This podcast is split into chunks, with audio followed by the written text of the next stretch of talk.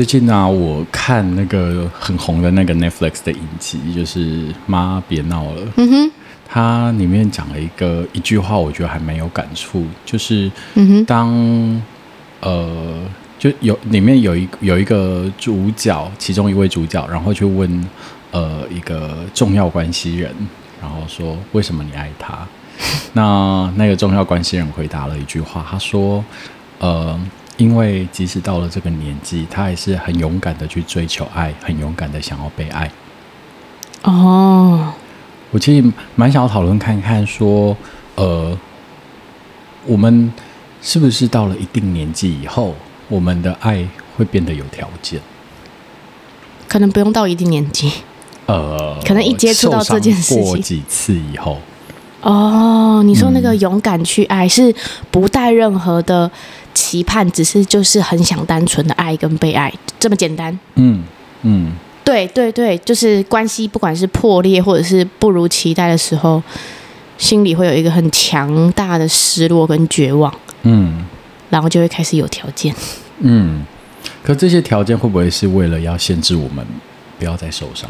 哦，你说保护机制吗？嗯，很像哎、欸。嗯。因为无条件受伤的机会很高，哎，比较高。我，对啊，无条件，我觉得有点像是就是把自己的肚子就是翻给别人看，然后就真的很容易受伤这样子。哦，你说把躯干整个开膛肚打开？对啊，赤裸裸的。我我自己都会觉得爱一个人，就是有时候的确是会让自己处在一种比较相对容易，因为有时候你在。呃，荷尔蒙的催化下，嗯哼，你会跟对方说太多，对，一不小心天时地利人和，嗯，然后这些东西常常就会在后面，就是可能开始吵架的时候，关系变化的时候被翻出来，对，被翻出来讲这样子，对啊，哦，对，因为关系越来越紧密的时候，其实本来就容易有一些不如期待的发展，对啊。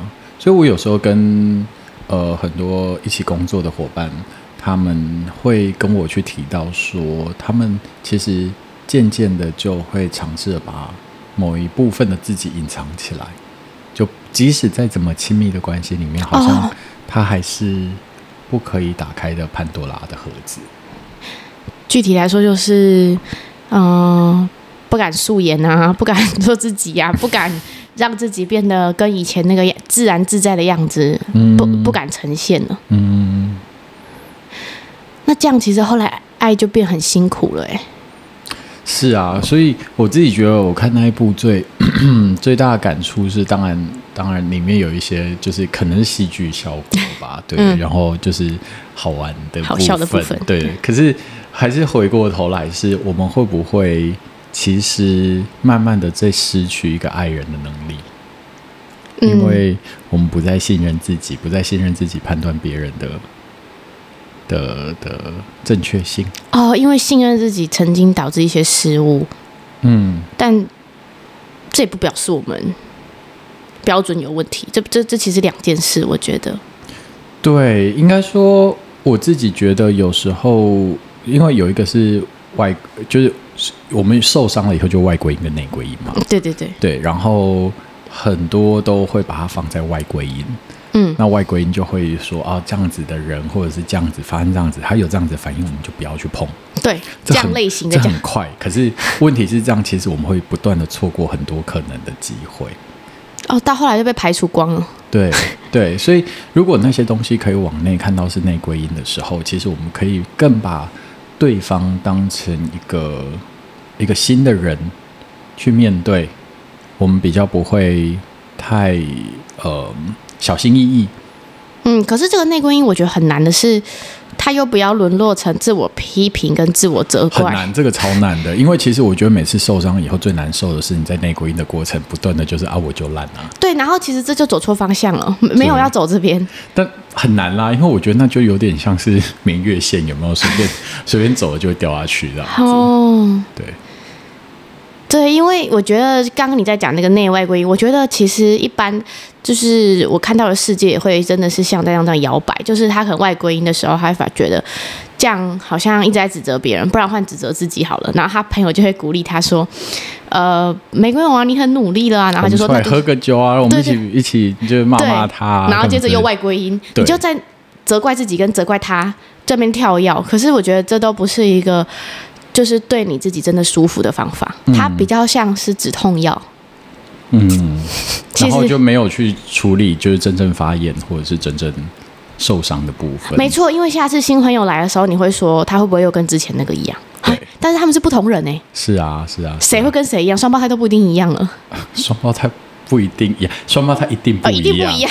所以下你下一个新朋友，下一个新感情，他他们一定不可能一样。我觉得得辨识出这个。嗯那其实终究还是要讨论一个我觉得最核心的问题，就是爱里面就是包含着痛苦，那这就是爱的本质啊！它里面就是有难过跟痛苦，大家都一直把它解读成爱如果不快乐，好像有一句话什么一加一如果没有大于二，我干嘛谈？不是啊，就是爱本质上有。没有，你刚刚讲一加一大于有如果没有大于二，为为什么我要谈这个恋爱？这一句话我觉得没有什么错，可是他没有跟你讲一加一大于二。里面不包含痛苦啊！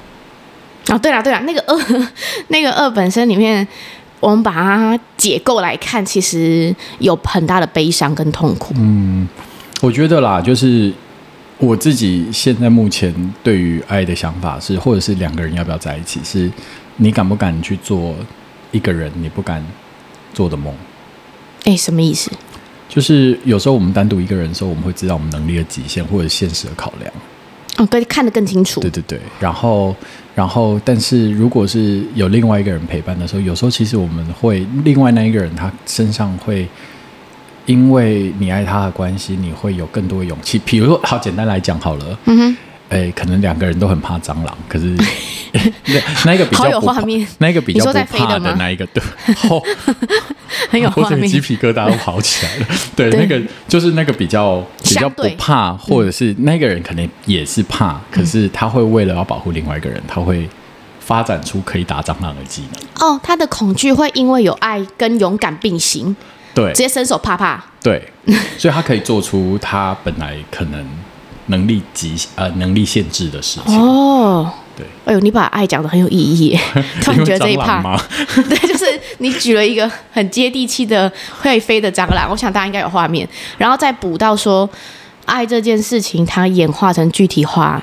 应该会长这样。其实我老实讲，有时候其实去观察母亲对孩子的爱就很明显。对，什么五十公斤妈妈竟可以撑住一个冰箱这种新闻，对，一百多公斤的冰箱，就是他新闻有点久了。对，透露年代，就是小朋友差点说蟑螂爬过去，小朋友爬过去，妈妈就突然呵，然后他会有过度的肾上腺爆发，然后去，其实他平常根本没办法抵挡这个外来物。是，而且其实很多母亲，我觉得都。嗯也不能说母亲啊，很多很多家长其实都很伟大，就是他们在孩子出生了以后，他们其实呃真的是放下自己过去可能当少女少男那个时候的那一种样貌，嗯，但是他们也不不为此感到后悔。我觉得那是很很很天生的吧，所以我觉得每个人事实上都会愿意勇敢去爱去爱，可是那个东西好像它会被很外在的一些东西加诸，然后就到最后就。